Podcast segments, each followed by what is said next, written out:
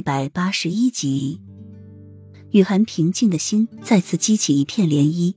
明明知道他温柔的眼神是装出来的，却还是忍不住的存有一丝幻想。张嘴咬下糕点的一角，和他对笑着，直至眼角有丝湿润。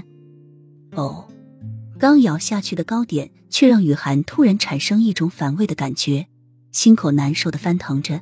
雨涵忙跑出席位，避开他们的视线，干呕着。但是却什么也吐不出，但是心口却总是翻腾着。休息了一会儿，才觉得好点。该死的，该不会是他在糕点上下了什么东西，用来惩处他在戏中给他丢脸吧？真是个变态，给他脸上增光，他却给他下毒。在宴席上被六王爷抓住了小辫子，给他丢了脸，他也来惩处他。奶奶的，简直就是个变态，心思一会儿变一个。如果他回到现代。他一定带他去看最好的精神病院。雨涵看了一眼身后，果然没有追出来。雨涵轻笑了一声：“他什么时候才能把自己的位子摆正？他不是幼梅，他凭什么要求他对他呵护备至、宠爱有加呢？”不小心被玫瑰的刺扎到了，他就紧张的要去宣太医。不到一个时辰，就把花园中的玫瑰花全部铲除。那种待遇是属于幼梅的。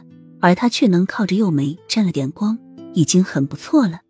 他就根本不应该有什么奢求。如果问他后不后悔，瑞王爷对他宠爱有加的时候，他却冷淡的拒绝，后不后悔将他真实的身份告诉瑞王爷，落到如此的下场？他可以毫不犹豫的说，他后悔了。他后悔瑞王爷对他宠爱有加的时候，怎么就那么笨的，只懂得拒绝。